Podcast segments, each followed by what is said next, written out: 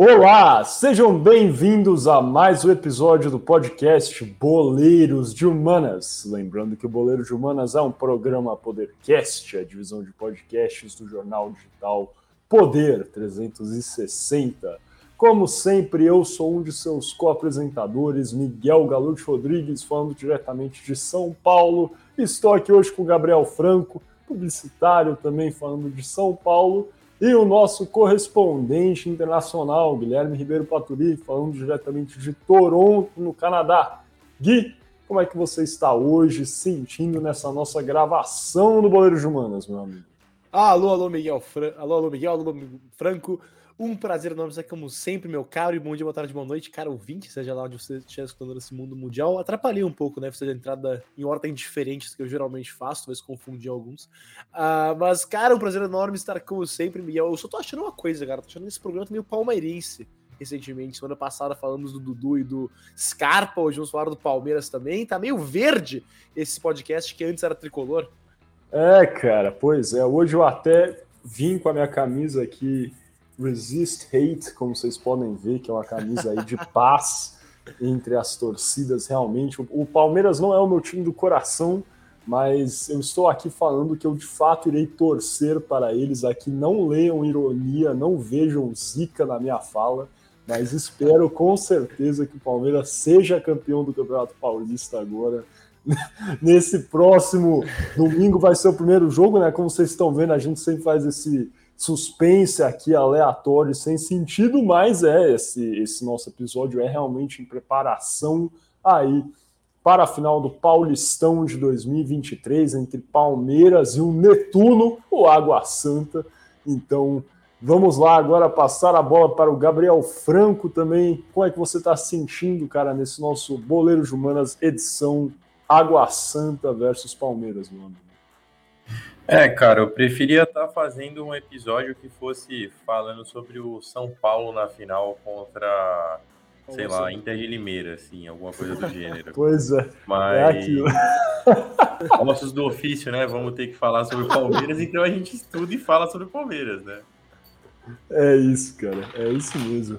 Pô, seria bom se a final tiver. É, é, isso, cara. Chegou um time aleatório na final. O problema é que o São Paulo não chegou também, tá? Esse, é esse Ai, cara, mas é isso. Se dependesse de. Eu não gosto, cara. Gente... Eu e o Franco já teve essa conversa várias vezes. Ele concorda comigo. Não sei o que você acha, Gui. Você é favorável a esses campeonatos quando você está assistindo o Galo? A final do Galo na Libertadores ser Galo e, sei lá, Everton do Chile? Ou você acha que é melhor ser Galo e River Plate na final, para ser um jogo clássico? Cara, eu prefiro ser um time ruim, né? Mas tem o problema de ser um time ruim é que se você perde é pior, eu acho. É, ah, muito... se o São Paulo pudesse ganhar o Mundial contra o Capivariano, igual o Franco já não, falou uma aí, vez, o... eu... a, minha sequência, a minha sequência da Copa do Mundo era clássica, era Brasil é... contra a seleção de Vanato, depois Brasil é, contra é Nicarágua. Isso. Total, não, cara. Mas vocês não acham, cara? Mas o Clube Atlético Mineiro é o clube clássico que chega na final contra o Santo André na Libertadores e perde.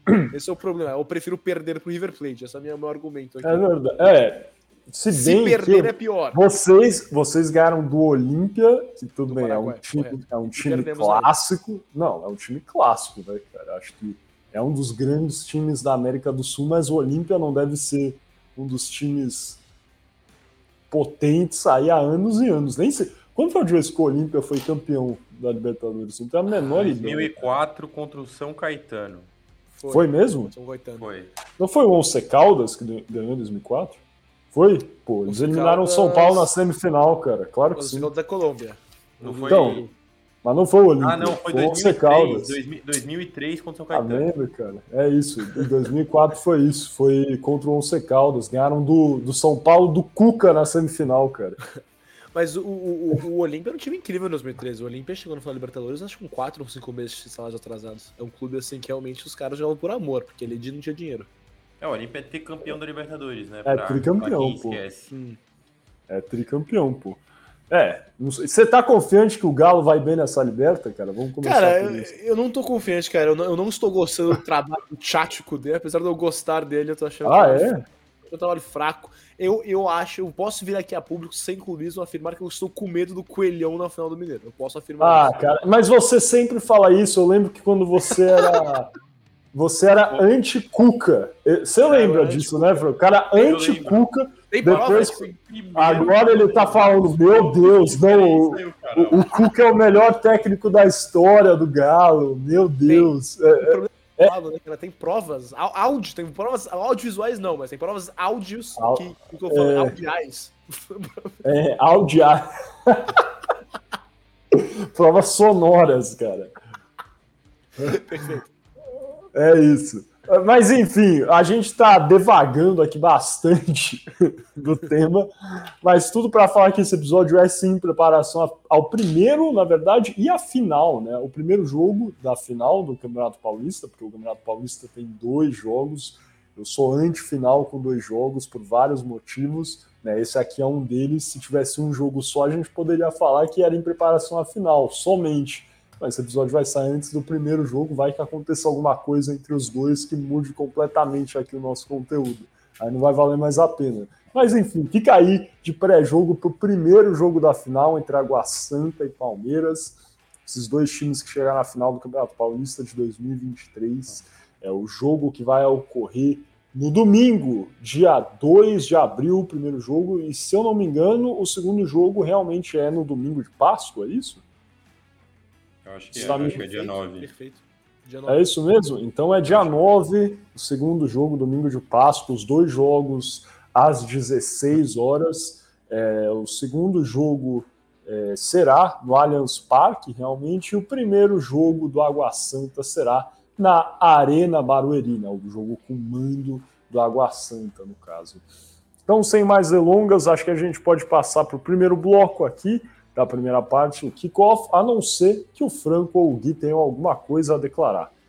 Nada a declarar. Nada a declarar, então vamos nessa para o primeiro bloco aqui desse episódio em preparação à final do Paulistão de 2023, o kickoff.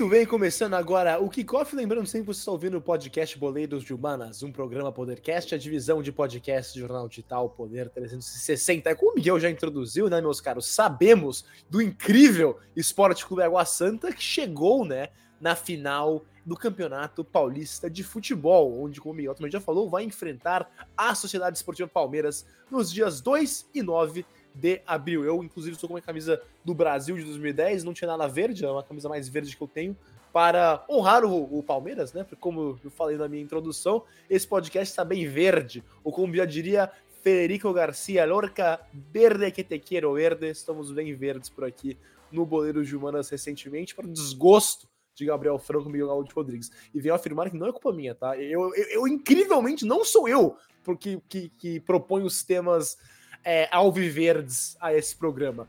É, dito isso, voltando ao Água Santa, né? Essa é a primeira vez que a equipe de Diadema chega à final do Campeonato Paulista. Porque esse ano, como já sabemos, claro, dando um background, o Água Santa eliminou o São Paulo nas quartas de finais nos pênaltis, após um empate em 0 a 0 e eliminou o Red Bull Bragantino nas semis também nos pênaltis, depois de um empate em 1 a 1 mas apesar de ser a primeira vez do Água Santa na final do campeonato, o Palmeiras e o Água Santa já se enfrentaram em sua história em quatro oportunidades e todas elas pelo Campeonato Paulista.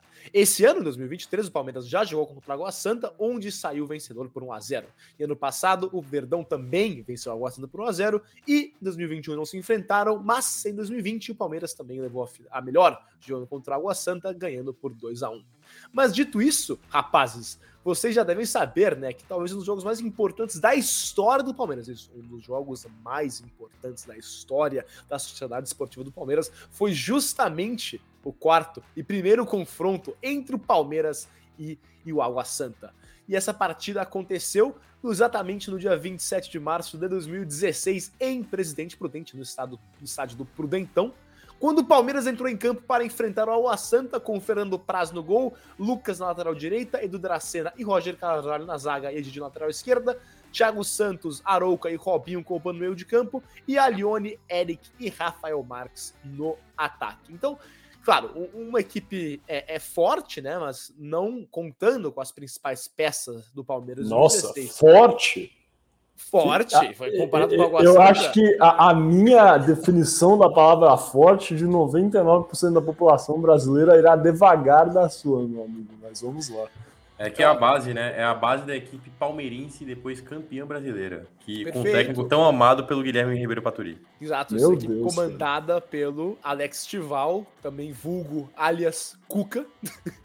que, que entrou em campo, né? Mas essa, essa, esse, essa equipe, como eu já estava dizendo, não contou com algumas das principais peças do Palmeiras do ano, que eram, claro, o Gabriel Jesus e, e o Dudô, mas claro, contava com o Praz no gol, que foi um grande goleiro, do Dracena, que teve, fez um bom trabalho na zaga, é, Eric, que não lembro se ele jogou bem no Palmeiras, porque o Eric ele jogou no Atlético, ele não foi bem, mas ele foi bem em algum lugar antes de jogar no Palmeiras, então, porque ele para ser contratado. O Eric foi bem no Goiás, Goiás e foi muito mal no Palmeiras, inclusive. Goiás, foi mal foi no emprestado no Botafogo. Ele jogou, jogou bem no Botafogo até, mediano assim, medião, lembro. É. E esse Robinho jogava bem, ele jogou no Cruzeiro depois, pelo menos ele foi bem no Cruzeiro, não lembro se ele foi bem no Palmeiras. É, o Arouca... Ele jogou antes, antes no Cruzeiro, mano. Ah, ok. Palmeiras. E o Arouca já, já caminhando pro final de carreira, né? Ele jogou no Galo depois. Todos esses caras jogaram no Galo depois. O Arouca foi mal no Atlético, diga-se de passagem. E Alione, que. Nossa, uma... esse Alione era horrível, meu. Meu Deus, cara. Comprado pelo é técnico é cara do Gareca e ficou, remanesceu no elenco do Palmeiras. É, e são os mais conhecidos, eu diria, porque os outros aqui eu não lembro tão bem, por exemplo, Rafael Marques e do Thiago Santos, eu nem lembro quem são, se sincero. O, o Thiago Santos é o zagueiro que foi campeão com o Palmeiras. Se eu não me engano, ele foi campeão e uma das peças importantes no, na disputa do Campeonato Brasileiro. Rafael Marques era reserva imediato do Gabriel Jesus. O Gabriel Jesus fazia a função de falso 9 no Palmeiras. E aí, depois que o Palmeiras estava ganhando o jogo, colocavam ele para dar o bumba meu boi para ataque. Aí ele fazia a casquinha. O Cara, Rafael, Rafael... Rafael Marques parece com algum, com algum famoso. Qual é o nome mesmo do famoso que ele parece? Ah, eu esqueci o nome. Mano, ele, eu, eu sei que o Rafael Marques corria, cara, que era uma beleza, mas era só.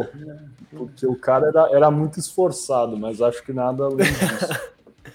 mas é, é isso. Então foi com essa com essa equipe que o Palmeiras entrou em campo naquela fatídica tarde de março de 2016.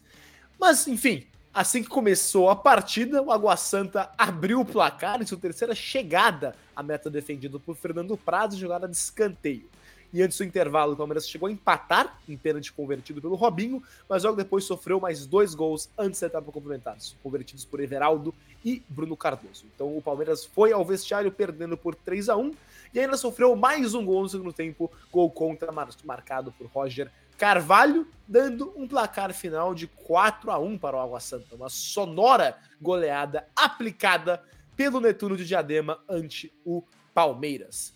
E agora, passando né, adiante depois da partida, é bom dar um contexto aqui, porque essa foi a quarta partida de Cuca frente ao Palmeiras, que havia assumido a equipe após Marcelo Oliveira ser mandado embora depois de vencer a Copa do Brasil em 2015.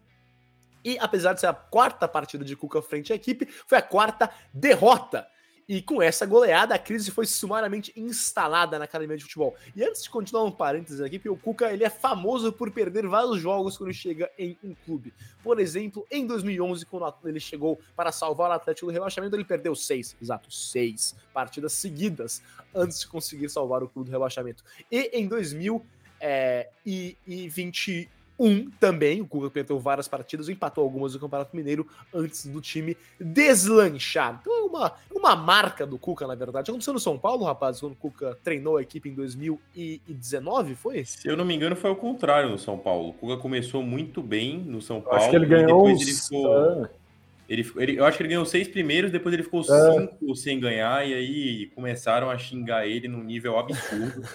que, tipo assim, eu pessoalmente, eu eu nunca vi xingarem tanto um técnico quanto xingavam o Cuca. É, ele, inclusive, Foi? deu declarações sobre isso. A, a, entrevista da demissão dele no São Paulo, ele comenta sobre isso, sobre os apelidos que deram para ele, que intitularam ele de cabelo de boneca, que para mim, eu acho que é o apelido mais diferente, assim, né? Que você pode dar para alguém realmente. É, mas ele foi ok, foi uma passagem ok. O problema foi que o, o, time, o time do São Paulo à época não, não era equilibrado, né? Você tinha muitas peças boas, jogadores que conduziam muito bem a bola, mas você não tinha tanta velocidade. E o Cuca ele é muito famoso por implantar a famosa marcação mano a mano nos times que ele comanda, né? É, claro. E você pedir para jogadores com mais qualidade no passe, que eram mais experientes, é, fazendo marcação mano a mano, é muito mais complicado. E acabou que não encaixou o estilo de jogo do Cuca mesmo com o São Paulo. Acho que por isso acabou não dando muito certo na época. É, eu gostava até. É assim, cara, eu vou falar a verdade. O Cuca você sabe melhor que a gente. Eu acho que ele tem. O ponto forte sempre é a defesa, né, cara? Muito difícil uma defesa do Cuca ser ruim. Hum, acho que a do Galo também era bem armada, na real. O problema era esse, cara. A construção não era a melhor coisa. E daí foi bom, porque o São Paulo contratou o Fernando Diniz em seguida e é exatamente o inverso, né? e foi o que acabou dando certo, né, na época. Que era justamente cara. o que precisava. Então era é justamente o oposto. É, realmente, é isso mesmo. Daí ficou meio que. Overcompensating. É, total. Foi exatamente isso. Acho que pensaram numa pessoa que ia mudar. O problema é que daí, com o tempo, acho que os jogadores desaprenderam a jogar o cuquismo. Perfeito, perfeito. e ficou, cara. Ficou só a defesa do Diniz. Mas é isso, cara. Toca, toca a barca aí, cara. Quero Exatamente, né, cara? Do... Então, o Cuca ele é um técnico que realmente tem esses períodos de perder vários jogos, seja no começo da passagem ou no meio, mas quando são Atlético. E no Palmeiras, essa, essa, essa marca registrada no Lex Estival. E claro, a pressão depois de ser goleado pela Água Santa foi enorme em cima, em cima, do Cuca. E no dia seguinte a goleada, o então presidente do Palmeiras, Paulo Nobre, foi a público dar respaldo ao seu treinador, classificando os resultados do Verdão como inadmissíveis, mas ao mesmo tempo chamando a responsabilidade para si e não para o seu técnico. Óbvio, ele falou que a culpa é de todos, mas não é, fritou o técnico nem o elenco. E mas com isso, com esse respaldo de Nobre, após a partida, o Cuca levou o elenco para Atibaia, para ter um período de treinos mais tranquilos, longe dos protestos que iriam acontecer na academia de futebol.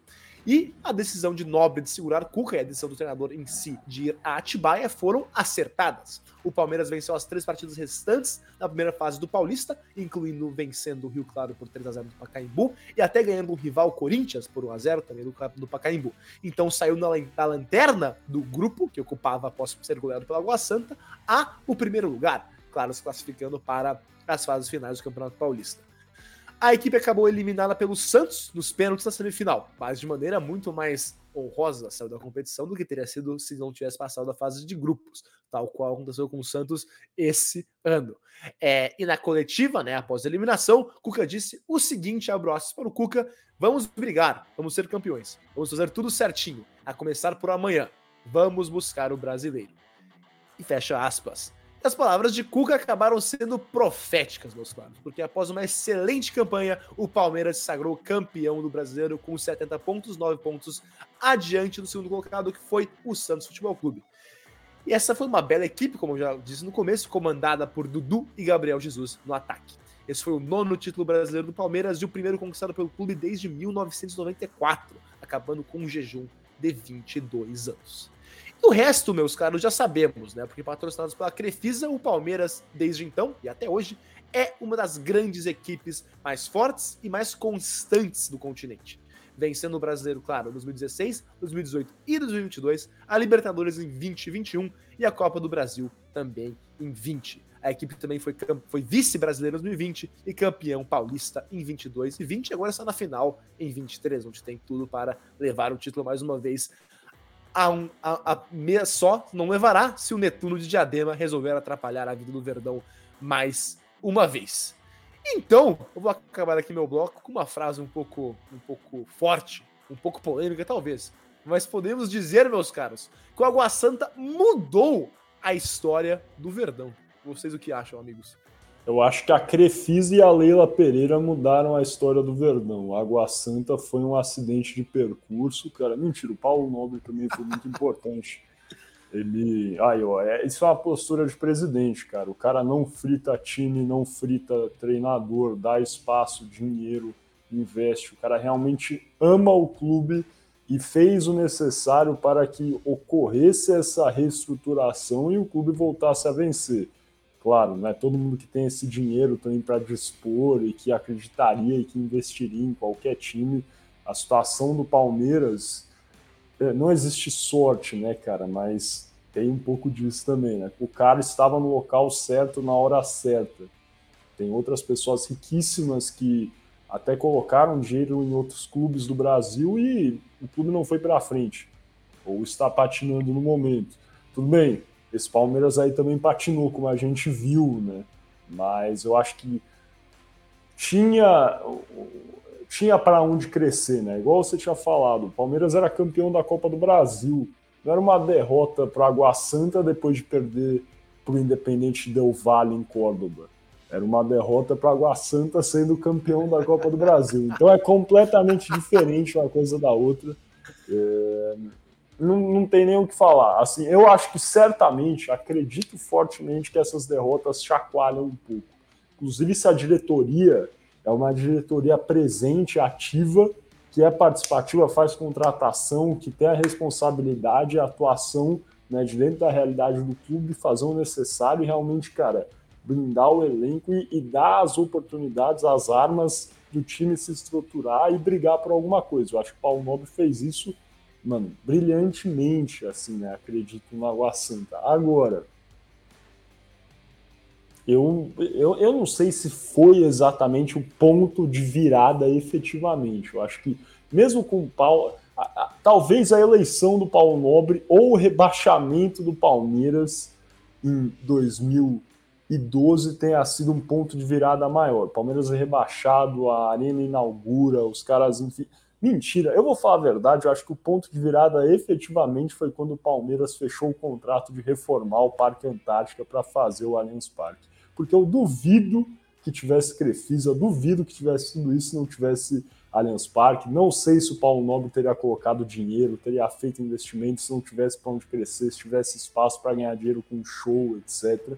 Então, Água Santa, para mim, é só uma. É, é, é, talvez um componente dessa história de retomada e ficar marcante, porque é uma derrota contra um time que estava jogando a Série A1 pela primeira vez na história, né? E foi rebaixado, inclusive, também. Isso o pessoal não lembra, mas esse time aí que goleou o Palmeiras foi rebaixado. E a verdade é essa, eu acho que é só um ponto específico dessa história. E a gente lembra disso porque é um time ruim. Igual muito provavelmente é time ruim, desculpa. Tô sendo maldoso aí com a Água Santa, retiro isso. Mas quando eu digo ruim é, é, é no sentido de ser né, inferior realmente ao que é o Palmeiras. E essa é a verdade. Eu acredito que é um acidente de percurso ou talvez mais um fator que torna essa retomada mais relevante. É, é, eu acho que o principal ponto de virada do Palmeiras, na verdade, é o gol do Thiago Ribeiro contra o Vitória em 2014, que culminou no não rebaixamento do Palmeiras, que obviamente eu acho que brecaria um pouquinho dos investimentos da Crefisa no primeiro ano, porque a Crefisa, se não me engano, o, o Alexandre Matos entra como diretor de futebol em 2015, contrata uma penca de jogadores, se não me engano, ele contratou mais de 20 jogadores em dois meses é, e todos os jogadores que o Gui falou entraram nesse bolo. Vitor Hugo, Rafael Marques, é, o Lucas Barrios, que eu lembro que eu, eu inclusive, um, uma curiosidade, eu estava voltando da minha viagem de formatura de Cancún, sim, um pouquinho boy, no mesmo dia que o Lucas Barrios chegou para ser apresentado no Palmeiras. E os meus amigos palmeirenses, oh, vamos tirar foto com o Lucas Barrios. Aí eu, olha lá os fracassados. Mal eu sabia que, que era o começo de uma história que daria certo, né? Porque o Lucas Vaz, afinal, foi campeão da Copa do Brasil no, no final de 2015, né? É, mas eu concordo com o Miguel, acho que tem muito de uma gestão competente do Paulo Nobre. O Paulo Nobre, cara, ele tem que ser saudado sempre é, pelos palmeirenses por tudo que ele fez. Que assim, né? Não bastava só a grana da Crefisa. O Paulo Nobre tirou e bancou do próprio bolso uma dívida multimilionária do Palmeiras, aliviou os cofres do clube e com isso o Palmeiras conseguiu entrar com força com o patrocínio da Crefisa, mas o, mas o, o, o estádio, vocês, vocês sabem como, não sei para se todo mundo sabe como funciona, mas o Allianz não é do Palmeiras em si. ele é da concessão da W Torre em, uma, em um acordo feito com o Palmeiras que perdura, acho que se eu não me engano, desde a inauguração, que foi em 2014, por 20 anos. É, então, culminou com a inauguração de estádio novo, é, que o Palmeiras ainda não consegue rentabilizar tudo que tem no estádio. O estádio tem funcionários próprios que trabalham para o Allianz. É, por exemplo, eu vou dar um exemplo interno aqui meu, tá? Papo, não saia daqui. Não, tô brincando. É, mas a gente, o São Paulo, a gente como São Paulo, para quem não sabe, eu sou funcionário de São Paulo, a gente foi jogar no Allianz e toda e qualquer negociação comercial que a gente tratava, por exemplo, para poder vender copo, para poder é, utilizar espaço de camarote para nossa delegação e para nossa diretoria, a gente acertava com o Allianz. O Palmeiras falava o que, que a gente deu para eles no, no primeiro jogo, e em cima disso, o, o Allianz, a gente negociava com o Allianz para eles disponibilizarem para a gente. Então tem toda essa questão do Allianz ainda estar tá envolvido, que foi um projeto muito bem estruturado, tá? Por quem, por quem estruturou, que se eu não me engano foi, foi por volta do, do, do ano que o Palmeiras foi rebaixado, então já tem um pezinho lá atrás, mas que o Paulo Nobre conseguiu segurar muito bem durante esses anos que ele ficou na, na, na gestão do Palmeiras, e que depois o Gagliotti é, perdurou bem, e agora a Leila está conseguindo colher os frutos de mais de quase 10 anos né, de uma gestão é, competente. Né? Tiveram alguns, algumas idas e vindas, algumas dúvidas, mas sempre tem, e a gestão do Palmeiras atual é competente, é uma gestão que, que tem foco no trabalho do clube e, e que preza pelo desenvolvimento do clube também, que nem todos esses que a gente citou aqui prezam. Né? Eu acho que o principal ponto de virada foi esse. É, concordo com o Miguel, era brincadeira a parte do Thiago Ribeiro. Eu acho que o principal ponto de virada foi quando o Palmeiras caiu pela segunda vez em 2012. Que aí eu acho que o pessoal deve ter sentado e falado: tem alguma coisa errada aqui, porque eu sou São Paulino desde que eu me conheço como gente, tá? Desde que eu, é, eu me conheço como gente realmente. Se vocês forem olhar minhas fotos, vai ter foto minha na Bahia com o gente do São Paulo sempre perguntar por que, que você fez isso na sua vida, eu vou falar, eu não sei, só aconteceu. Mas o Palmeiras é um time muito grande para estar tá passando a situação que ele estava passando nos últimos anos. E eu acho que a galera sentou e pensou: isso não pode acontecer. Então, eu acho que esse é o principal ponto de virada do Palmeiras, não só esses desvios de rota aí que acontecem no caminho, que às vezes acontecem até hoje, né? Por exemplo, Palmeiras perder do Boca na Libertadores com aquele gol do Benedetto, que para mim o time do Palmeiras era muito superior ao time do Boca naquela época. É, entre outros pontos que, que acontecem no caminho de desvio de rota. É, com certeza, eu acho que mais do que qualquer coisa, esse essa derrota talvez tenha sido mais importante para o decorrer da temporada do Palmeiras em 2016. E claro, se for analisar, a temporada de 2016 é muito importante para o Palmeiras chegar onde eles estão hoje em dia, porque ganhar esse título do Campeonato Brasileiro é consagra né, a equipe que foi rebaixada e que renasce enfim, certamente é muito relevante, mas ainda assim não acho que é, cara, o ponto de virada, como eu já vi sendo publicado em vários outros jornais e veículos nos últimos dias. A, né, o pessoal está tentando inflar o que foi esse 4 a 1 aí para ter um ar de disputa maior entre Palmeiras e Água Santa, mas não acredito que seja o caso também. Eu, eu só quero adicionar, antes de fechar o bloco, que você tem razão. Só quero é, falar um pouco que o Franco falou do, do gol do Thiago Ribeiro contra, contra o Vitória. É, é assim, é, é, foi em tom jocoso, mas eu concordo com o Franco que não rebaixamento de 2014 foi muito importante. Que se não fosse rebaixado em 2014, 2014 foi muito difícil o Palmeiras, né? a gente pode falar isso. Teve a abertura do estádio, claro, mas um, um ano que, por exemplo, o primeiro gol da Arena foi do Ananias, do esporte, o, o que Deus o tenha. Mas fora isso, foi assim, o, time quase cair naquele ano. O time, se tivesse caído naquele ano, não teria tido Copa do Brasil 2015, não teria tido Brasileiro 2016, muito provavelmente, não teria tido talvez até Libertadores, não tivesse acontecido. Então, assim, eu acho que realmente foi muito importante o Paulo Nobre segurar ali as pontas para o clube não cair em, 2000 e, em 2014 e começar com esse investimento em 2015 que culminou com a Copa do Brasil. Mas, claro, foi exagero da minha parte falar que a Água Santa mudou a história da Sociedade Esportiva do Palmeiras. Não, mas, por exemplo, um, um até puxando aqui um adendo, o Palmeiras na Libertadores, que ele foi campeão no, no ano de 2020 e no ano de 2021, eles contaram com um reforço muito importante, que é o ídolo do clube, que é o Dudu. E o Dudu, ele chega em 2015 é, no Palmeiras, e não sei se vocês lembram como foi a negociação, mas basicamente o Palmeiras nunca entrou nela. É, o Dudu ou ia para o São Paulo ou ia para o Corinthians. E ele estava mais acertado com o Corinthians do que com o São Paulo. Se o Palmeiras estivesse jogando a Série B em 2015, seria muito difícil você convencer um jogador que estava entre os dois times que disputavam as principais competições é, pelo estado de São Paulo. Por exemplo, o São Paulo em 2014 foi vice-campeão brasileiro.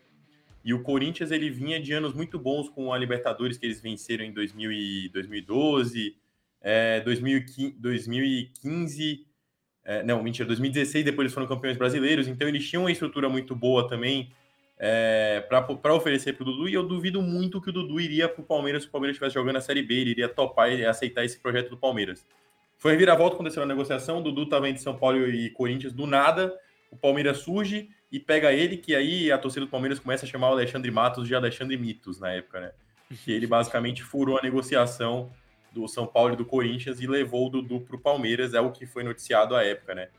E o Dudu acho que é um dos grandes pontos de virada, né? Porque você tem um cara com é, representatividade no clube, é, que é um ídolo, que veste a camisa, que, lógico, na época, a época não deveria ser torcedor do clube, mas hoje em dia virou um jogador torcedor do clube, porque todo o tempo que ele tem de Palmeiras não é não é para pouco, né? Não é não é de esperar menos que ele não vira um jogador do clube.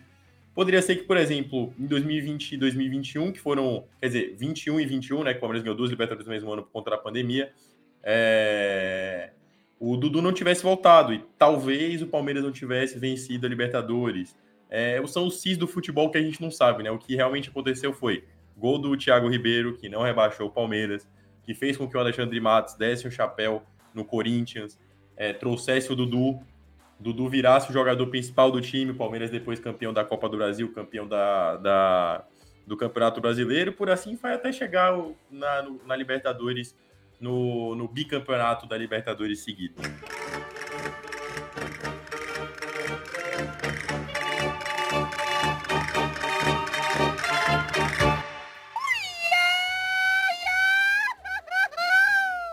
Sejam bem-vindos novamente ao Boleiros de Humanas. O Boleiros de Humanas que é um programa Podercast, a divisão de podcasts do jornal digital Poder 360. Dando início aqui, então, ao nosso segundo bloco dessa primeira parte, Toco e Me Voe, onde eu, Miguel Galute Rodrigues, vou falar um pouquinho mais sobre o Água Santa, o que é esse time, qual a história desse time e tocar brevemente uma polêmica que foi desmistificada ou enfrentada nos últimos dias pelo atual presidente, mandatário aí do Água Santa, é, que é bastante polêmica e para vocês que já estão pensando, pô, acho que eu sei o que é, espera, fica aí que vocês já vão realmente ouvir o que o presidente falou a respeito. Dando início aqui então a esse bloco, Esporte Clube Água Santa, que agora está na final do Campeonato Paulista.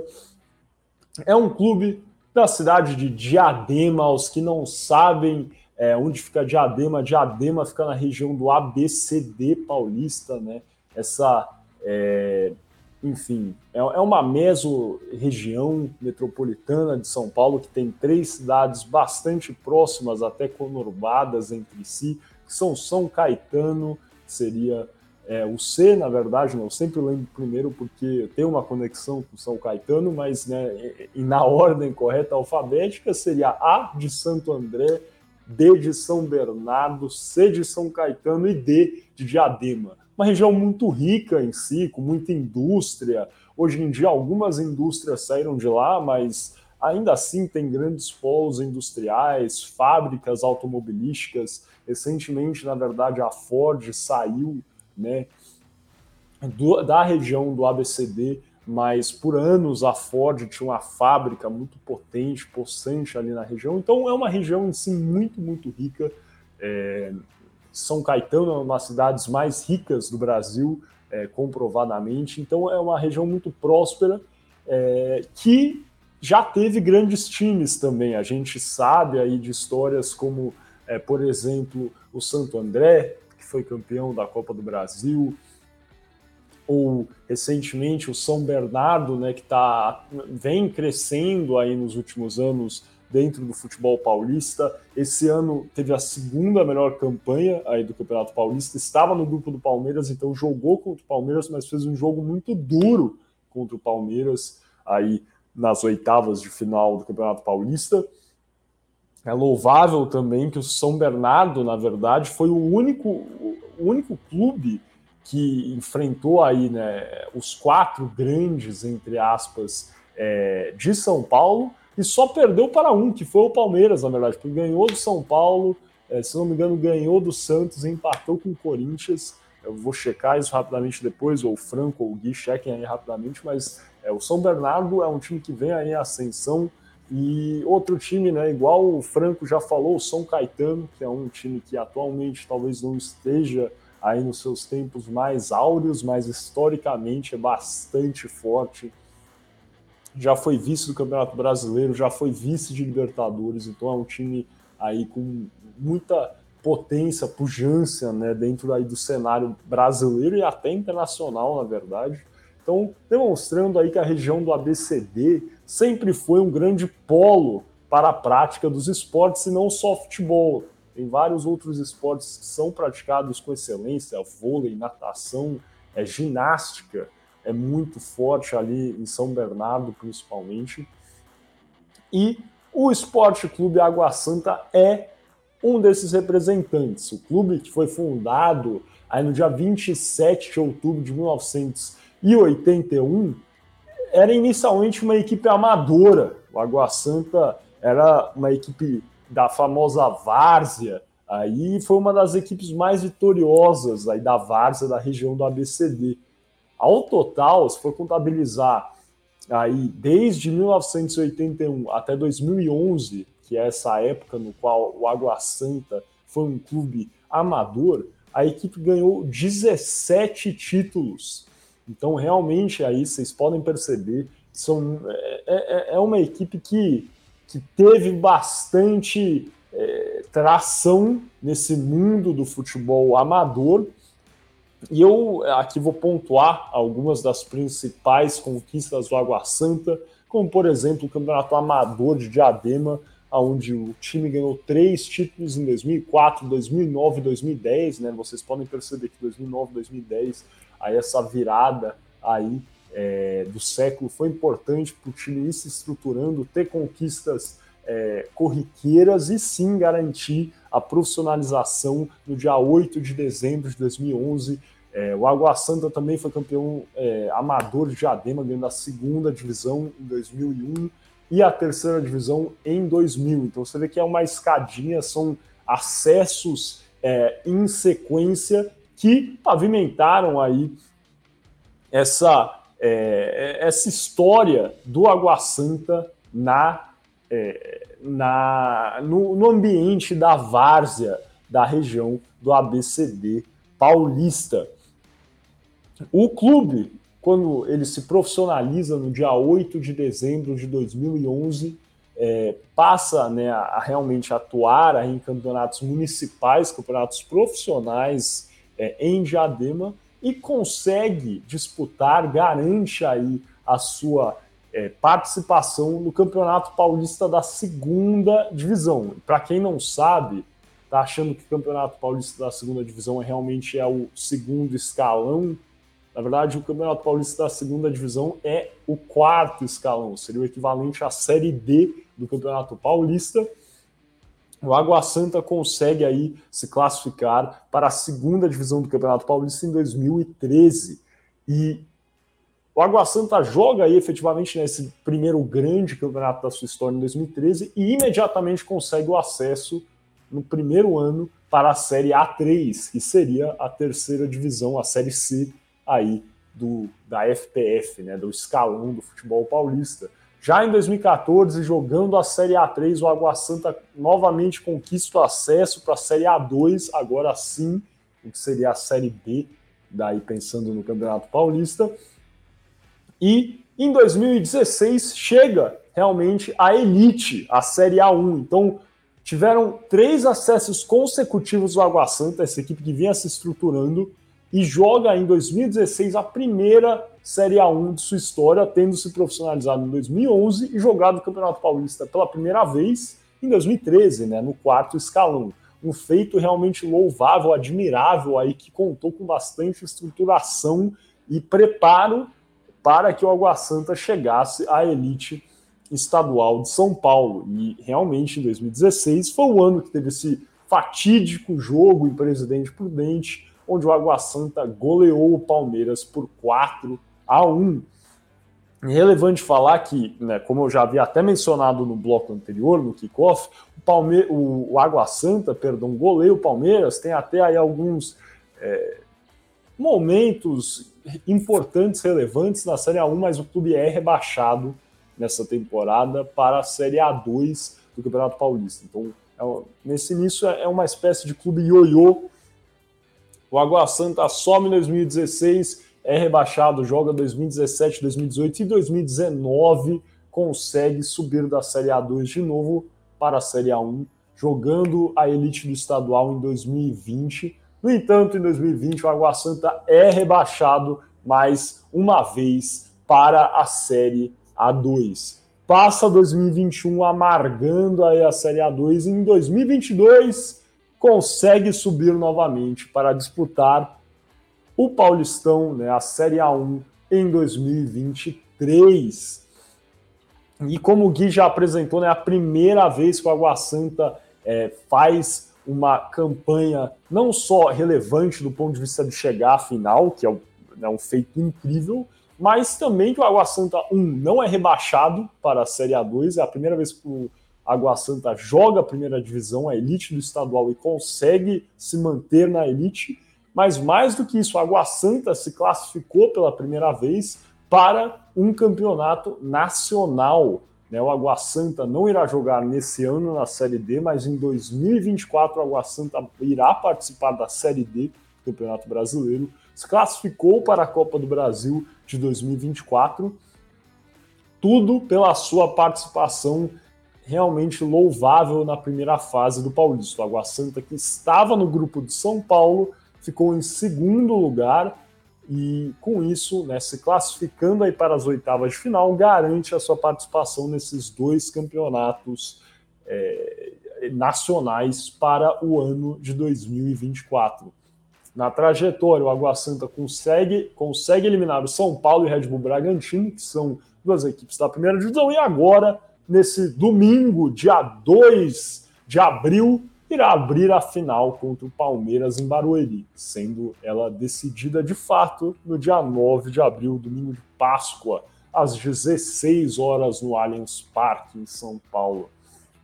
E acredito que, mais do que qualquer coisa, é, é relevante afirmar que conhecer um pouquinho mais é, de como surgiu o Água Santa, o Água Santa que leva esse nome de fato por ter é, nascido no bairro do Jardim Eldorado, em Diadema, na rua Água Santa, aos que não entendem, né, ficaram até meio confusos, ué, por que, que chama Água Santa se Diadema não é, é, no litoral? É por isso, porque o Água Santa está situado na rua Água Santa e foi fundado em 81 por migrantes é, nordestinos, mineiros, nortistas. Aí entre os seus fundadores, fundaram Água Santa, esse clube aí de 41 anos já, que né, realmente tinham fundado esse clube como uma espécie de opção de lazer dentro da cidade de Diadema. Não encontravam em Diadema, que é uma cidade que realmente recebeu muitos migrantes, como eu falei, era um polo industrial, então pessoas de todo o Brasil foram para Diadema aí nos anos 70 ou 80, né, realmente buscando oportunidade de trabalho. E esses é, migrantes, é, por consequência, fundaram o Água Santa, essa equipe que é, conquistou, cansou de conquistar campeonatos amadores e da várzea no futebol regional é, paulista. E eu acho que para finalizar aqui agora toda essa nossa exploração, entendimento do que é o Água Santa, eu acho que a gente pode e deve entrar no que é a polêmica relacionada ao Água Santa, mas antes disso, uma coisa que é bastante relevante e louvável é que o Água Santa é um dos clubes que tem a maior média por público entre os campeonatos paulistas da Série A1, A2 e A3. Isso é corriqueiro. Desde 2019, né, em 2019, que foi o ano que o Água Santa subiu aí para a Série A1 novamente, né? Lembrando que o Água Santa está na terceira Série A1, jogou em 2016, 2020, 2023. Em 2019, o Água Santa teve a terceira melhor média de público do Campeonato Paulista, mesmo na Série A2, ficando aí atrás somente de Corinthians, Palmeiras, Santos, sendo o Água Santa o quinto maior clube aí por média de pública do estado de São Paulo. Outro né, ponto relevante que eu acho que mostra que a torcida do Água Santa está comprando a, a, o projeto do clube é que o Água Santa teve aí a terceiro, o terceiro maior público da Vila Belmiro nesse ano de 2023. Mais de 11 milhões de torcedores foram até a Vila Belmiro, e 11 milhões para a Vila Belmiro realmente é um público bastante grande. Encheram aí o estádio do Santos e ajudaram o Netuno, o Netuno que é o apelido do Água Santa, a chegar à final do Paulistão, esse jogo que foi válido pela semifinal do Paulista contra o é, Red Bull Bragantino. Netuno, né, que é esse nome é, do deus romano do mar, que seria, né, em sua equivalência, ao deus grego Poseidon. Então, o Água Santa leva aí esse, esse mascote, né, esse nome, o Netuno, também como alcunha é, de apelido é, da equipe. E por fim, ó, o público exato, hein? Desculpa, vou falar o número exato aqui. O Água Santa, nesse jogo contra o Red Bull Bragantino, levou 11.507 pessoas para a Vila Belmiro, sendo realmente o terceiro maior público da Vila em 2023. E agora, só para finalizar, tratando dessa polêmica, a polêmica é que o Água Santa seria um clube financiado pelo PCC, a organização criminosa aí é, que, enfim, existe essa ligação e sempre que o Água Santa joga a primeira divisão, ou agora, inclusive, que o Água Santa ganhou mais notoriedade por ganhar do São Paulo, do Bragantino e chegar à final é, do Paulistão, isso é mencionado e eu acredito que né, o, o, o, presidente do Água Santa tem dado diversas declarações desmentindo esse boato. E ele nega, né, o presidente Paulo Farias nega essa ligação entre o Água Santa e o PCC, falando que, na verdade, isso, isso seria uma espécie de preconceito com é, o Água Santa, é, porque era uma equipe com pouca visibilidade, que estava realmente conseguindo conquistar bastante coisa é, na virada aí da década, né, um crescimento realmente vertiginoso e que é, essa, essa conexão também do Água Santa ser de Diadema, que no passado era considerado uma das cidades mais violentas do Brasil, também auxiliava aí nessa ligação entre Água Santa e PCC. Eu vou ler aqui é uma citação da entrevista do presidente Farias ao jornal é, O Estado de São Paulo, e abrem-se aspas. Enquanto nós não tínhamos visibilidade, a gente suportou isso sempre dentro do nosso coração. Eu quero crer que é por conta de a gente ser de uma cidade humilde, de uma cidade que realmente já foi tida como a mais violenta do Brasil até os anos 2000. Eu entendi que chegou a hora chegou a hora que a gente está tendo visibilidade, de acabar com esse preconceito. É um time humilde, sim. É um time que vem de uma cidade carente, sim. Mas é um time com muito trabalho e muita honestidade. Não é à toa que a gente está aí na final do Campeonato Paulista. Então, essa declaração aí do presidente do Água Santa, o é, Paulo Farias ao jornal Estado de São Paulo, desmentindo essa ligação do Água Santa, do Esporte Clube Água Santa, com a organização é, criminosa PCC. fica aí, então, nessa essa menção aí relevante que eu acho que o, os dirigentes do clube têm tentado desmistificar, não é nem desmistificar, tá até difícil de falar pra, a palavra, mas... Esclarecer, é, talvez. É, esclarecer, exatamente. É, e, e, realmente eu acredito que o trabalho do Água Santa ao longo dos anos tem sido de crescimento. Uma coisa que eu acho que é relevante mencionar aqui antes de eu passar a bola para vocês, Franco, Gui, é que o Água Santa tem feito um planejamento para estar realmente melhor qualificado na temporada que vem aí no, no campeonato nacional, uma coisa que é bastante relevante ou que alarma muitas pessoas do projeto Água Santa é que o estádio do Água Santa não pode é, sediar jogos é, em horários noturnos, porque não, não tem aí uma iluminação qualificada para que os jogos ocorram de noite no estádio, na Arena Inamar, em Diadema. Agora o clube irá pausar efetivamente as suas atuações por um ano, talvez um erro ou não, né? Isso aí depende, já tivemos vários, várias opiniões aí de comentaristas esportivos, mas a verdade é que o Água Santa irá pausar as suas atuações futebolísticas até 2024 para reformar o seu estádio.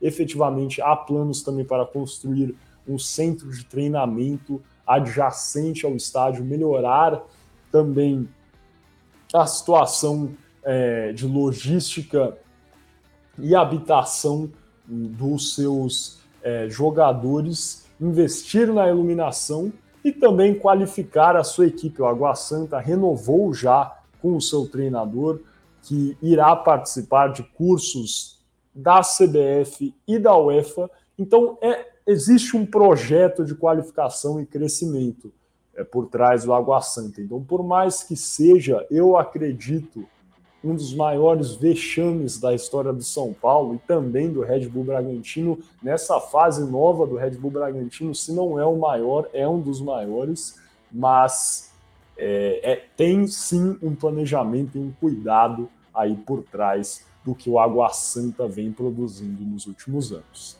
Com isso em mente, Franco, Gui, alguma coisa a declarar sobre a história do Água Santa, o crescimento desse clube em Diadema?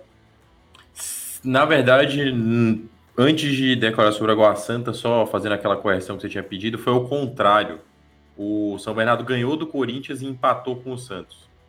É... E sobre o crescimento do Água Santa, é um clube que, que teve ganhou bastante notoriedade esse ano, né? Obviamente por conta do é, deles chegarem a essa final.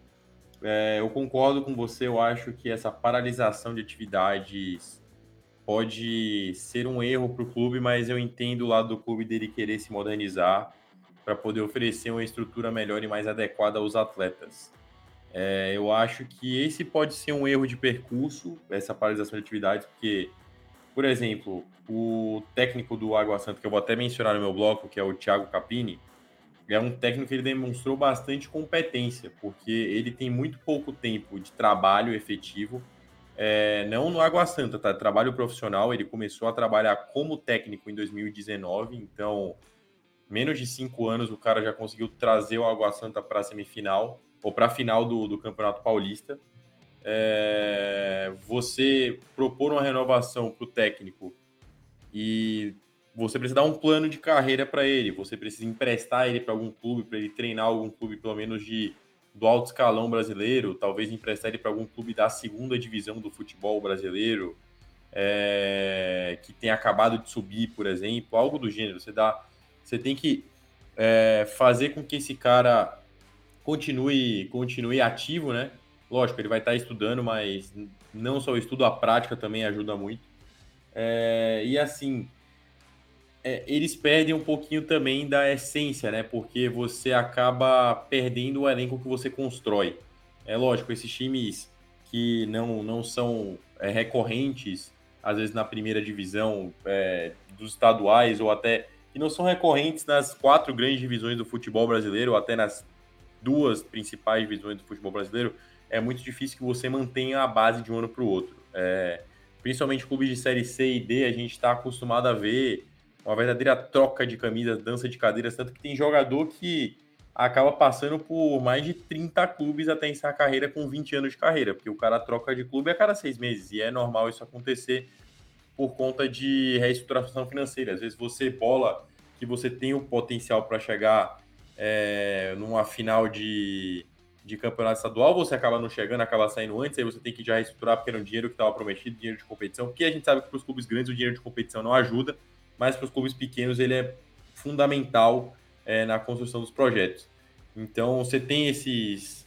É, você, você já está acostumado, os clubes já estão acostumados a passar por isso, mas um ano realmente é um tempo muito grande para você ficar sem, sem atividade do clube. Tudo bem que eles não jogam nenhuma divisão nacional, mas poderiam tentar, é, às vezes, jogar algum tipo de competição é, paralela assim, às competições nacionais para para conseguirem manter é, o, o, padrão tático e técnico do time. É, e por fim, concordo com você que eu acho, acredito que na estrutura atual do Red Bull Bragantino, essa seja a maior, o maior vexame, a maior atuação vexatória do time. É, esse ano o Red Bull não vem apresentando bom futebol, tem tudo para perder o seu principal jogador agora, que é o Arthur pro Palmeiras.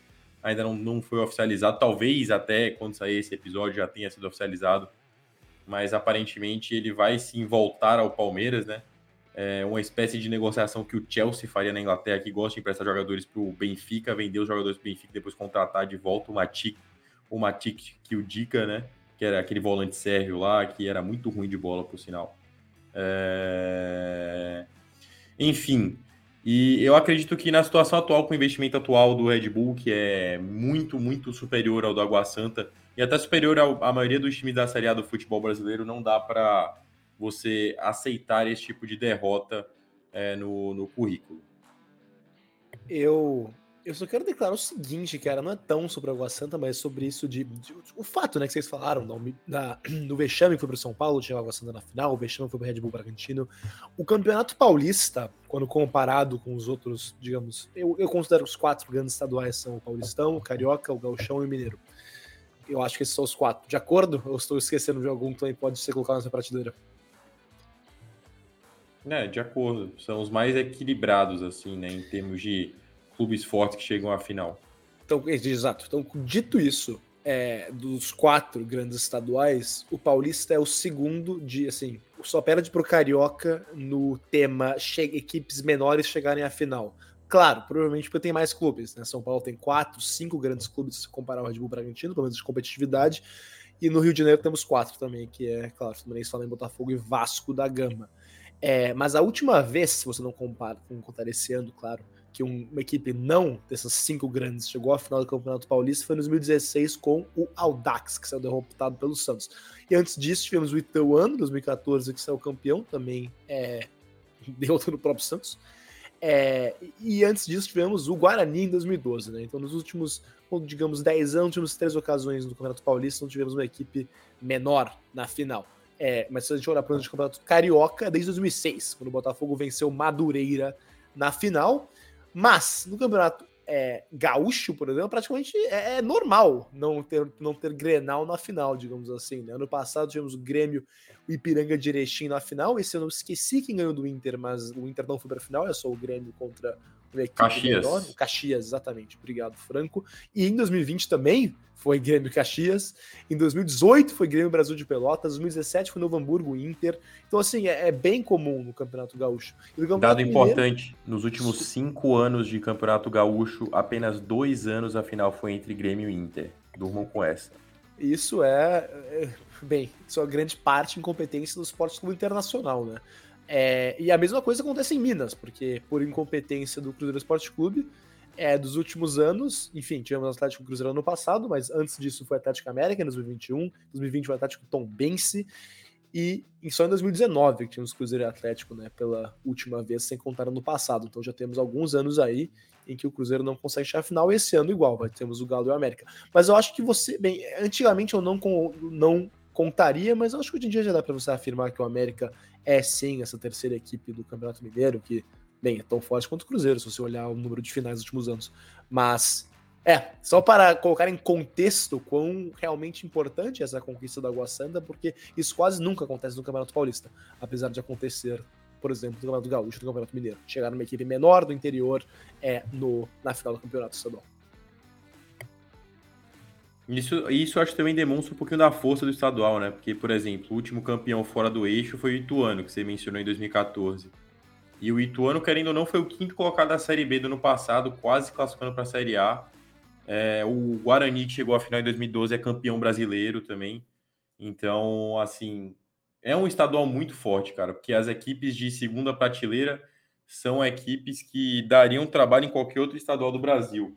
Eu lembro que teve uma época que o São Paulo foi jogar a Copa do Brasil contra o Cruzeiro, se não me engano, 2017, e o presidente do Cruzeiro, à época, falou que o Campeonato Paulista era muito fraco, que o Campeonato Mineiro era muito mais disputado. É, eu discordo completamente. É um absurdo, você não é o cara Eu acho um absurdo esse tipo de declaração. é, e, cara, o Campeonato Paulista é muito mais forte. Inclusive, um, um, um colega meu que trabalha no Fluminense é, conversando sobre o tema Água Santa na final, ele sim, eu vou ler exatamente o que ele me mandou no WhatsApp. Pois é, Campeonato Paulista, né? Acontece com frequência. Se até o pessoal do segundo campeonato mais forte é, no Brasil admite que acontece com frequência esse tipo de zebra no Campeonato Paulista, que é um campeonato mais equilibrado e que até times de que não estão nem na, na Série D, o, o Audax foi a mesma coisa quando chegou na final em 2016 contra o Santos, treinado pelo saudoso Fernando Diniz, que é muito querido pelo Miguel, o Galute Rodrigues. É, mas, mas sempre traz alguma surpresa, assim, né? É, ano passado foi um ano mais comum no Campeonato Paulista, se não me engano, que a, a semifinal foi entre São Paulo, Corinthians, Bragantino e Palmeiras, e a final foi entre Palmeiras e São Paulo. Foi um ano comum do Paulista, um ano comum e chato, né?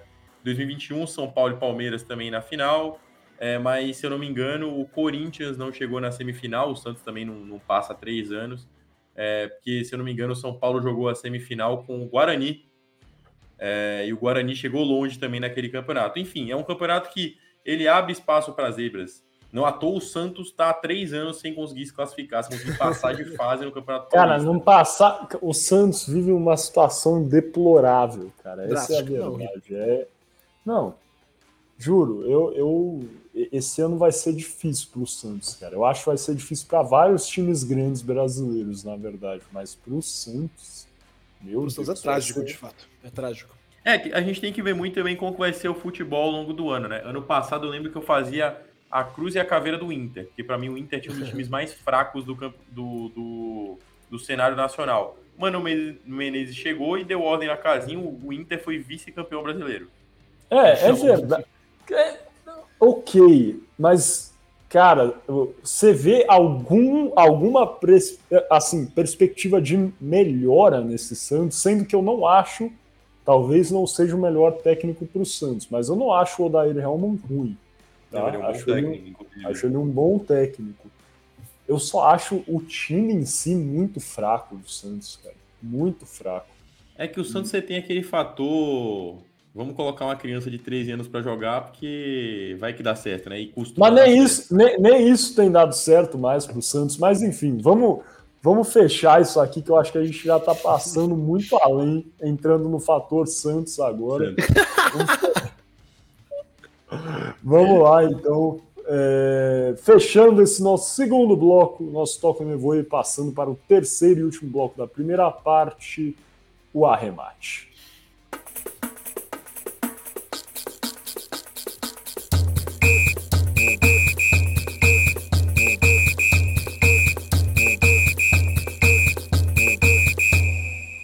Sejam bem-vindos ao Arremate, eu sou o Gabriel Franco e hoje no Arremate eu vou falar de um tema um pouquinho mais livre, né? Vamos aqui fazer um.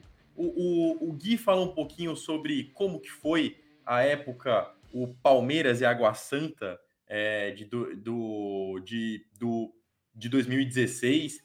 É, então, agora eu vou falar para vocês o, quais são as nossas expectativas para o jogo entre Palmeiras e Água Santa é, de 2023. Qual é a questão? É, eu acho que, que antes da gente começar a falar de esquema tático, como as equipes jogam, vale a gente dar um background de como foi cada time na competição. Né? O Palmeiras a gente não precisa nem falar, né? O Palmeiras foi um dos melhores ataques da competição, uma das melhores defesas, passou com a primeira campanha é, geral da chave. O, o Água Santa, por outro lado, ele teve uma campanha muito diferente do comum. Como o Miguel disse, normalmente eles costumam brigar para não cair, acabam sendo rebaixados ou não. Mas o Água Santa, ele fechou a primeira fase com a quarta melhor campanha geral, acima do Corinthians, é, abaixo apenas de São Paulo, de São Bernardo e de Palmeiras, no caso, que foram os times com as três melhores campanhas do campeonato. E a equipe que é comandada pelo Thiago Capini, que é um excelentíssimo técnico, ou melhor, aparenta ser um excelentíssimo técnico por enquanto, né, até agora, é... passou 7 de 12 rodadas da primeira fase e agora 8 de 14 rodadas no total do Campeonato Paulista, sem sofrer gols. É... Isso deve muito à competência defensiva do time, que é um dos principais pilares do time, mas também a competência do goleiro Igor, que é, jogou, se eu não me engano, todos os jogos da competição e, e conseguiu com muita competência esse feito. É, mas também por conta de uma zaga muito bem construída e muito forte, muito consistente, que a gente vai falar um pouquinho mais à frente. É, eles também têm um destaque que é um destaque antigo, um velho conhecido, que é o Bruno Mazenga, Mazenga que ele já jogou em outros clubes. Ano passado, se eu não me engano, o Bruno foi artilheiro do, foi um dos artilheiros do Campeonato Paulista, jogando pela Ferroviária. É, então ele é um jogador já experiente e eles também têm um camisa 10 que é muito habilidoso e tá com e tá com, com o e tá com muito destaque que está sendo especulado para jogar em outros times de fora do país. Até fora isso, ele é, recentemente despertou interesse de Goiás, Curitiba, segundo a mídia, que é o Luan.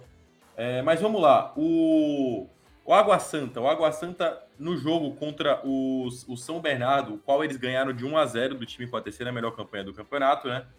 é, foi a campo com o Igor, com o Thiaguinho, com o Rodrigo San, com o Inácio, com o, o Ferreira na lateral, o Patrick, o, o Igor no meio de campo, o Lucas Tocantins, o Luan, o Mezenga e o Nogueira de volante. É, essa formação ela, ela joga no 4-4-2 compacto, que é a formação que o Água Santa jogou das 14 partidas, 13, não com os mesmos jogadores, mas com a mesma formação. É, a, o, o único jogo de exceção foi o jogo contra o São Paulo, no jogo contra o Tricolor Paulista. O Água Santa jogou no 3-5-2 ou 3-1-4-2, com três zagueiros fazendo saída de três. É, um volante à frente da zaga, fechando o losango central. Quatro jogadores no meio de campo, sendo que dois deles eram alas e dois atacantes. A dupla de ataque tem sido constantemente o camisa 10 Luan e o camisa 9 Bruno Mezenga, que é um dos destaques do time também. O Palmeiras, por outro lado, o Palmeiras ele vem com a escalação clássica que o Abel Ferreira já intitula há mais tempo do que a gente sabe, né? Desde que ele veio para o Palmeiras, ele tentou jogar no 4-3-3, não deu muito certo. Aí logo depois ele já mudou para esse 4-2-3-1, 4-5-1, né? 4-2-3-1, na época ficou famosa pela escalação que o Bayern fazia com Ribéry e Robin jogando abertos. É, mas enfim, esse 4-2-3-1 com desenho tático, com o Everton no gol, com o Marcos Rocha, o Gustavo Gomes, o Murilo e o Piqueires atrás com o Gabriel Menino e o Zé Rafael. O Zé Rafael nessa função nova, tentando substituir o Danilo, que foi para o Nottingham Forest nessa última janela de transferências, né? É bem verdade que o Danilo no passado jogava como primeiro volante e o Zé Rafael como segundo. Agora o Abel está adaptando o Zé para poder buscar a bola mais atrás e o Gabriel Menino fazia a segunda saída, a segunda linha, até porque na saída de bola do Palmeiras eles fecham os três atrás, então o Marcos Rocha ele acompanha a subida com o Murilo e o Gustavo Gomes ele dá a saída de trás. Então, o menino muitas vezes ele se direciona para a lateral, tentando é, gerar mais criatividade pelo lado nas jogadas. À frente, o Palmeiras jogou no jogo contra o Ituano, que foi a semifinal do Campeonato Paulista, com Bruno Tabata, Rafael Veiga, Dudu, e no ataque com o Rony jogando de falso 9, que eu acho que é a função ideal para o Rony, que para mim é um dos destaques do futebol brasileiro nesse primeiro semestre, nesse primeiro trimestre, né? É, não somente por conta da, da convocação à seleção brasileira, mas por conta da evolução dele nessa função de falso 9 que ele exerce com maestria no futebol brasileiro. Eu duvido vocês acharem algum outro brasileiro sem ser o Gabriel Martinelli, Miguel, que exerça tão bem a função de falso 9 que nem o Rony vem fazendo no futebol brasileiro atualmente. Não Ué. só no futebol brasileiro, mas brasileiros o... no futebol mundial. O, o, Alexandre Pato é atleta de bote, cara. Não tô entendendo o que está acontecendo aqui. o Alexandre Pato, inclusive, começou o seu curso para dirigente de futebol. Eu, Eu vi isso também. Isso é verdade. Quer dizer que aposentou? Quer, quer, dizer, quer dizer que aposentou? Não tô entendendo. Negativo. Ele continuou, ele continua é, no Refis Plus de, de, de reestruturação muscular, porque ele ficou um tempo parado é, no tempo que ele jogou no Orlando City, ele jogou muito pouco lá, mas pelo que, pelo que eu imagino, ainda deve ter a meta de ser jogador de futebol, mas que nem o Kaká no final da carreira já está pensando no pós-carreira, né? Que é muito importante os jogadores pensarem, porque a carreira de jogador de futebol é um tiro muito curto, normalmente de 12 a 15 anos para um jogador de futebol é, de grande escalão, né? E depois ele acaba ficando meio omisso, alguns entram no meio dos negócios, mas é difícil você ter a competência de ser um Ronaldo, né? Normalmente o pessoal acaba se ferrando financeiramente. O Kaká ainda. O, o Kaká tem algum cargo atualmente ou, ou não? Não, eu o Kaká que... ele tá fazendo cursos preparatórios para se tornar técnico, né? É, eu é, tinha visto é, isso também. Eu é, achei que, ele, que ele, ele fez uns estágios no São Paulo, né? Teve isso uma ele época. Fez. Ele fez uns estágios mas... no São Paulo. Se eu não me engano, na UEFA também ele fez alguns estágios em alguns, em alguns times europeus. Ele teve algumas semanas de treinamento, que nem o, o Rogério teve com o São Paulo na época que o Rogério se profissionalizou como técnico, é, que foi a semana de estágio com o São Paulo. O Kaká fez a semana de estágio, se eu não me engano, no Real Madrid é, que é um clube que ele tem até uma certa abrangência, né, para poder chegar e entrar, porque foi uma das maiores contratações da história do Real Madrid. Não deu tão certo quanto a gente gostaria, mas muito por conta dos problemas que ele teve no joelho à época, né? É, não por conta de falta de competência, porque o Kaká sempre foi meu ídolo de infância, então, é, assim, um jogador ímpar e com a qualidade extrema. Mas enfim, não é sobre o Kaká que a gente está falando, a gente está falando aqui sobre como que vai ser esse jogo do Palmeiras com, a, com Água Santa. O Miguel já antecipou um pouquinho né, um assunto que eu queria tratar, que eu gostaria de tratar, que o Água Santa, ele joga muito recuado, ele joga com suas linhas recuadas, explorando a velocidade nos contra-ataques, parecido até com o que o São Bernardo fazia na primeira fase do, do Paulista. É, e é bem verdade que não deu muito certo nisso do Paulista, porque o Água Santa ele amargou duas derrotas no, nas duas primeiras rodadas. A primeira foi por 3 a 1 para a Ferroviária e a segunda foi por 3 a 0 para o Corinthians. Então, eles estavam recuando demais e o Thiago Caprini ele acertou o time. E desde então, o time acumulou vitórias, sequência de vitórias. E quando não ganhava, o Água Santa empatava em 0 a 0 Então, era muito difícil. E é muito difícil um dia você vazar a defesa do Água Santa. É... Mas um jogo com, com 180 minutos é sempre um jogo diferente, um jogo difícil de você levar. É... levar uma defesa tão sólida. A não ser que seja um Atlético de Madrid da vida que só sabe fazer isso. Mas não é bem verdade, o Água Santa ele tem poderio ofensivo, só que ele tem uma disparidade física muito grande com o Palmeiras, porque que nem o Miguel disse, é, o Água Santa ele tem planos de paralisar as atividades, por exemplo, durante um ano para poder melhorar sua infraestrutura. O Palmeiras ele tem infraestrutura de primeiro nível do futebol brasileiro, é, que a maioria dos clubes de, de Série A tem. E isso pode ser um diferencial, principalmente no jogo de 180 minutos. Você levar 90 minutos é, se defendendo, segurando, que nem o Água Santa levou contra o São Paulo e até levou em certos momentos do jogo contra o Bragantino, principalmente depois da expulsão do Rodrigo San após a agressão ao Arthur. Inclusive, o Rodrigo San é grande desfalque do Água Santa para esse, esses dois jogos da final do Campeonato Paulista, porque ele foi julgado é, pela STJ dele, ele levou um gancho de quatro jogos pela agressão, então ele não vai jogar nenhum dos dois jogos da final, e é o principal zagueiro do time. É, é uma dor de cabeça aí para o Thiago Capini ajeitar e tentar arrumar para a final do, do, do estadual, é muito mais difícil de você segurar um time com ímpeto ofensivo que é o Palmeiras. Porque o Palmeiras, se ele não chega por baixo, ele chega por cima. É bem verdade isso. A gente tem visto a quantidade de gols absurda de cabeça que o Palmeiras tem feito. Ele tem a jogada aérea muito efetiva. E é uma coisa que eu digo até muito, aí é uma opinião pessoal minha, que eu sempre falo nos grupos de futebol que eu tô, o Miguel já viu falando isso. Se você não tem competência para jogar por baixo, e não estou falando que o Palmeiras não tem competência, tem muita competência para jogar por baixo, investe na bola aérea. A bola aérea do Palmeiras é muito difícil de ser marcada. O gol do Palmeiras Esse é o Atlético. cabeça. É, o que foi, Gui? Esse é o Atlético atual. Não tem competência para jogar por baixo, jogar por cima. Cruza Mas, no Hulk e vê no que dá. O Paulinho e o Hulk têm feito muito gol, muitos gols de cabeça recentemente, né? Exatamente, exatamente. Desculpa interromper, Felipe. Não, fica tranquilo. É... E o Palmeiras tem essa competência, né? Ele tem ótimos cabeceadores, ele tem o Gustavo Gomes, ele tem o Murilo, ele tem o Rony, que tem virado um excelente cabeceador, um jogador muito físico, com ímpeto, com ímpeto físico exemplar, assim, para outros jogadores. É, fora, fora eles, você tem outros jogadores que acabam chegando bem nada. Também o Zé Rafael, ele chega bem, ele, ele tem um, um poderio é, na cabeçada bom também. É, o Piquerez, ele é um jogador alto, não, não costuma jogar dentro da área, mas nas bolas paradas, se não me engano, ele também se posiciona para a entrada. E o Palmeiras tem uma base sólida, né? É uma base que joga junta há mais de dois anos, joga da mesma maneira. No máximo que acontece, ah, saiu Vinha, vamos contratar o Piquerez. Ah, saiu agora o Scarpa, a gente põe o Bruno Tabata. Eles ainda estão tentando achar a melhor, a melhor disposição, né? É, eles tentaram com o Hendrick no início da temporada, não deu muito certo. O, o menino ainda é muito novo, né? Tem 16 anos ainda, ele ainda está aprendendo a como, como se portar no futebol profissional. O Vini também, para quem não lembra, o Vini teve muita dificuldade no início da carreira também no Flamengo. Depois do Flamengo, no Real Madrid também teve dificuldade. Muita gente duvidou do potencial dele. Hoje em dia, ele é o quarto jogador mais valioso do mundo. Então, eu acho que não é o momento da gente queimar o menino que. É, assim, eu sempre penso, cara. Pô, seria muito melhor se fosse no meu time. Seria muito melhor se fosse no São Paulo. Mas, se ele vier a dar frutos para o Brasil no futuro, para a seleção brasileira, eu acho que a gente tem que sempre apoiar é, a base brasileira, né? Os jogadores brasileiros têm que ser sempre apoiados e a gente não pode é, tecer comentários que nem foram feitos recentemente sobre Vamos rebaixar o Hendrick, eu acho que é uma boa ideia. Aí você acaba com o psicológico de um jogador de 16 anos, o cara vai achar que ele é incapaz. Poucos jogadores, inclusive eu consigo citar um aqui, é, sofreram esse processo de, de rebaixamento ao time ao time ao time sub-20. É, esse jogador que eu vou citar é um jogador do meu time, um jogador que eu gosto muito, que é o Anthony. O Anthony ele começou a jogar no, no São Paulo também. Nos primeiros jogos ele era muito criticado e, duvid... e a torcida duvidava muito do potencial dele, que ele depois desenvolveu. Ele voltou para o time, pro time sub-20 de São Paulo, jogou a Copa São Paulo, foi campeão da Copa São Paulo, virou titular indispensável no esquema do Fernando Diniz. Depois disso, ninguém nunca mais tirou ele do time titular de São Paulo.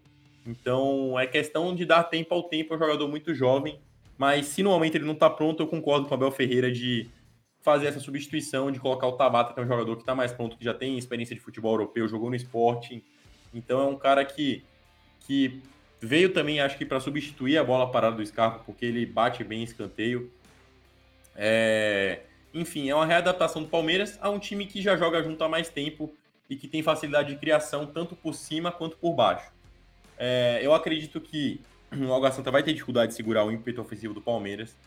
É... Se o Palmeiras, se o, se o Água Santa conseguir levar os primeiros 30 minutos do primeiro jogo, que vai ser na Arena Barueri, inclusive, é, sem levar um gol, eu já acho que, que é um grande feito para Água Santa.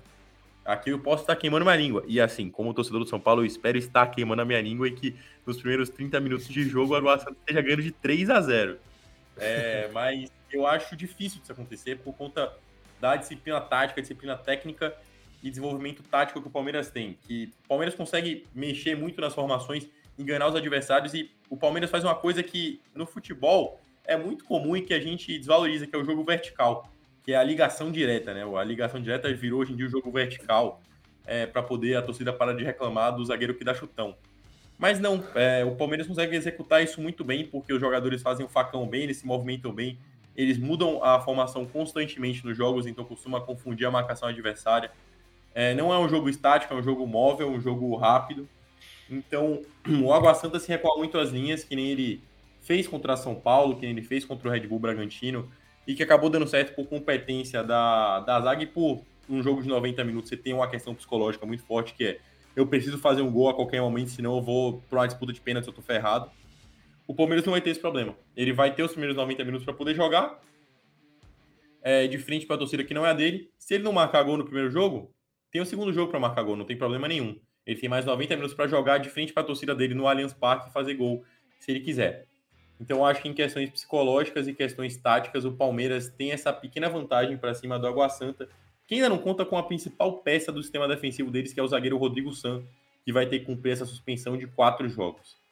É, não sei se o Gui, se o, se o Miguel tem algum tem algo a declarar ainda sobre a campanha de Palmeiras, de Água Santa, é, nesse Campeonato Paulista. Eu queria apenas é, fazer aqui uma, uma, uma breve saudação à campanha do Água Santa, escrevendo quais foram os jogos do Água Santa na primeira fase e até nessa fase final da competição para poder demonstrar realmente a capacidade defensiva do Água Santa. O Água Santa ele perdeu o primeiro jogo por 3 a 1 para a Ferroviária.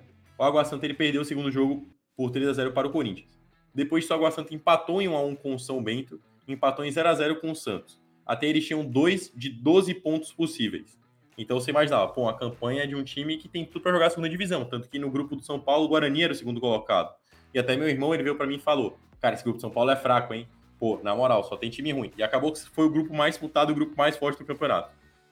É, e desde então, o Água Santa ele teve sequências muito positivas. Ele ganhou de 2x1 da Portuguesa, ganha de 3x0 do Ituano, ganha de 2x0 do Santo André, perde de 1x0 pro Palmeiras jogando em casa, ganha de 1x0 do Red Bull Bragantino, ganha de 1x0 da Inter de Limeira, ganha de 1x0 do Botafogo e ganha de 1x0 do São Bernardo. Então, nesses últimos, é, nesses últimos jogos que o Palmeiras teve, se eu, não me engano, nos últimos 10 jogos da primeira fase, o Palmeiras não. O, que o Água Santa teve, desculpa a correção. É, o Água Santa não levou mais que dois gols em nenhum desses jogos. Em apenas dois ele levou um gol. Então, assim, uma defesa muito sólida. Depois jogou contra o São Paulo, empatou em 0 a 0 e acabou passando nos pênaltis. Então, mais um jogo sem levar gols. E depois jogou contra o Red Bull Bragantino, acabou empatando em 1 a 1 na Vila e levou nos pênaltis também. Então, não levou mais que dois gols na partida. É, sendo que teve um jogador a menos durante grande parte do, do jogo por conta dessa agressão do Rodrigo San ao Arthur.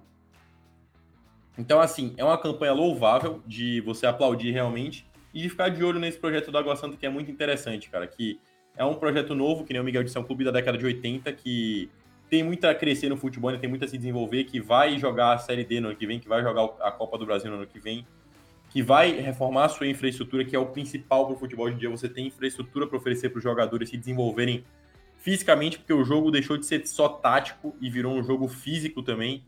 Então você precisa ter, ter qualidade é, física e qualidade técnica e qualidade tática, que são, acho que, os três principais pilares para um time de futebol é, se dispor bem em campo. E o Água Santa demonstrou esses três pilares com a estrutura que ele tem hoje em dia. Então acredito que com um investimento muito mais assíduo nesses pilares de infraestrutura, ele consiga desempenhar cada vez mais é, dentro de campo também. Eu continuo com a minha opinião, que eu acho que você paralisar a atividade de um clube por um ano é desproporcional, porque aí vai chegar o Campeonato Paulista ano que vem, vai ser, vai parecer que as coisas são novas para eles, não vai parecer que eles estão vivendo essa sequência é, de jogos, que eles estão vivendo essa sequência é, protuberante de desempenho esportivo. Talvez eles tenham que montar um time novo, muito provavelmente, com jogadores que nunca jogaram juntos. E a gente viu, por exemplo, no amistoso do Brasil com o Marrocos, o quão diferente é uma equipe que joga junto de uma equipe que nunca fez um jogo junto.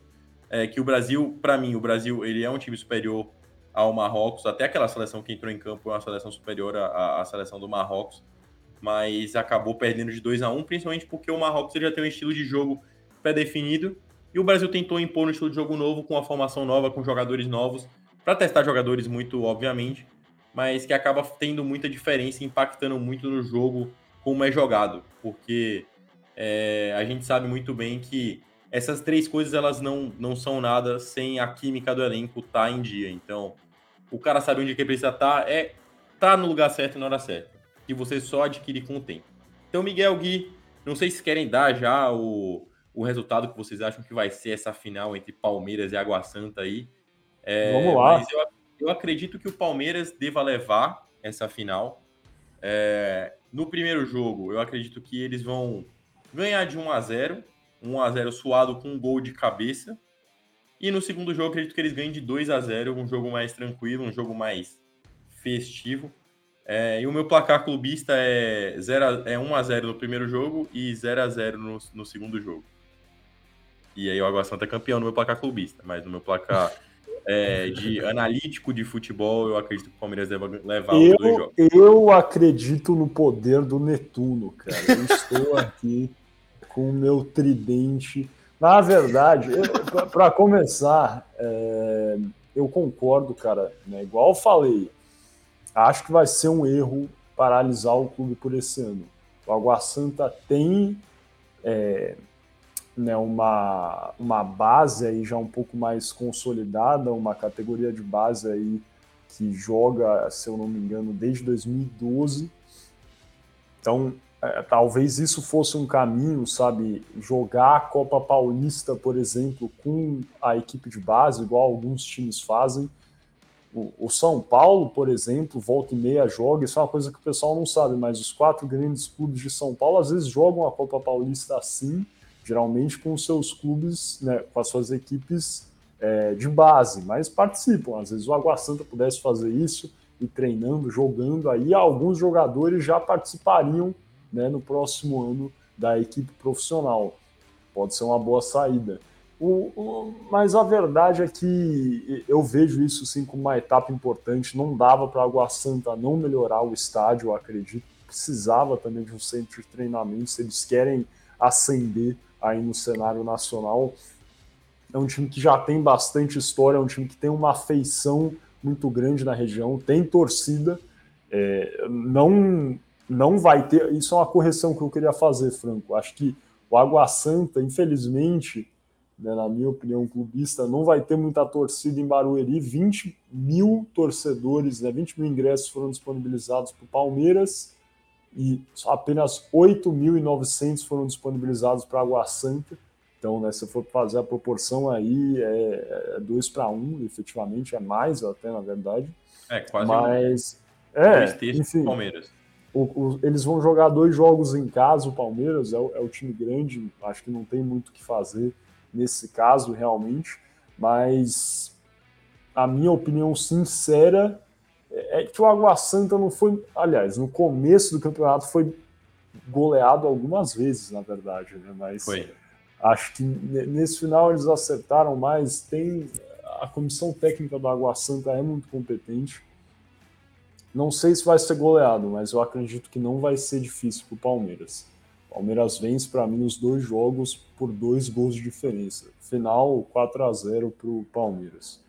Gui? É, eu, eu acho que o, Água Santa me, bem, claro, guardado as devidíssimas proporções, me lembra um pouco a Croácia, né? Na Copa de 2018, principalmente. Meu Deus! Chega ganhando nos pênaltis, chega ganhando nos pênaltis de todo mundo e vai chegando na final, né, cara? Quem é, quem é o Modric do Água Santa, cara? São a, a Júlio Casares contrate o Modric do Água Santa, cara. Cara, o Modric, que dizer. Diadema, cara. o Modric de Diadema é só, só identificar. Que a, que a, a. O Bruno ah. Nazário seria o Mário Mandzukic? É, acho, acho que sim, cara. É, e o goleiro seria aquele goleiro da terceira divisão croata, que eliminou o Brasil. Bem, dito isso, é, é brincadeiras à parte. É claro, o Palmeiras, assim, com todo respeito ao Água Santa, fez muito de ganhar do São Paulo, fez muito de ganhar do Red Bull Bragantino, mas bem, eu acho que, eu acho que o conto de fadas tem tudo para acabar, né? Não vou mais arriscar em placar, porque eu sempre erro, é, inclusive eu tendo a zicar quando eu dou placares. É... Não, fala, fala, fala e fala pro Palmeiras, por favor. Então eu vou dar um bom placar. O placar vai ser o seguinte: o Palmeiras vai massacrar o Água Santa. Vai, vai ser 4 a 0 o primeiro jogo, o segundo vai ser empate, vai ser 0 a 0 Para um placar agregado igual ao do Miguel, 4 a 0 para o Palmeiras. É, mas eu acho o seguinte, né? E, e se eu já tivesse feito um, uma prévia assim para as quartas de finais, eu teria falado que o São Paulo iria ganhar, para as semifinais que o Red Bull Bragantino iria ganhar. Então, um conto de fadas, será que vai chegar ao final? Tudo, tem tudo para chegar ao final, mas não tinha nada para chegar até aqui também, né? Então veremos. queria, queria fazer uma, uma menção assim honrosíssima ao Thiago Capini, que é o técnico do Água Santa, que faz um trabalho excepcional é, o Thiago Caprini, para quem não lembra, principalmente um membro aqui é, deste, deste grupo, é ex-jogador do Clube Atlético Mineiro, um clube que a gente gosta muito aqui. É, mas enfim, brincadeiras à parte, o Thiago está fazendo um excelente trabalho. É, ele, ele começou no Guarani, treinou o Guarani durante dois anos, depois ele foi para a Inter de Limeira e agora está fazendo o seu quarto ano, o seu quarto trabalho é, pelo Água Santa ele teve um ano, obviamente, paralisado por conta da pandemia, que ele não, não, não treinou nenhum time efetivamente. Mas ele é um grande técnico que vem demonstrando ser um técnico da nova geração de futebol, né? É, ele entendeu o, um dos conceitos mais tranquilos do futebol que o Carilli levou muito bem no Corinthians também, né? Na época de 2000 e 2018, se eu não me engano. Se eu não tenho um, um, um time é, que seja nivelado com os grandes times da competição, eu vou jogar com todo mundo atrás, jogando pelas bolas de contra-ataque. E ele e o Água Santa executa isso de maneira perfeita, que nem o São Bernardo executava, tá? É, só que, por exemplo, o São, o, no jogo do São Bernardo contra o Água Santa, prevaleceu a disciplina tática do Água Santa e eles ganharam de 1 a 0 do São Bernardo, que era até o momento o grande time do Campeonato Paulista é, que a gente achava até que tinha grande chance de eliminar o Palmeiras e que jogou bem contra o Palmeiras, né? Essa é bem verdade. Bom, enfim, não vou me estender muito mais, que eu já estou me estendendo muito aqui. É, mas se Deus quiser, a Água Santa vai levar. Com isso, então, vamos finalizar aqui essa primeira parte desse episódio do podcast Boleiros de Humanas em preparação para a final do Paulistão 2023 e dar início, né, passar agora para a nossa segunda parte, logo depois aqui desse breve intervalinho para vocês que não conhecem o Boleiros de Humanas, a segunda parte é muito bacana. A gente vai ter o nosso quarto bloco, que é o Shootout, que é um rápido jogo de perguntas e respostas sobre tudo que a gente conversou aqui hoje. A gente responde daqui, vocês respondem em casa e daí todo mundo vê aonde se saiu no final. E por fim, teremos as alternadas, que é o nosso debate também sobre o tema. Conversamos aqui hoje. Sem mais delongas, se vocês estão assistindo no YouTube, deixa o vídeo rolar. Spotify, clique em cima, embaixo, do lado, para ver essa segunda parte. Agora, é, conto com vocês e até daqui a pouquinho.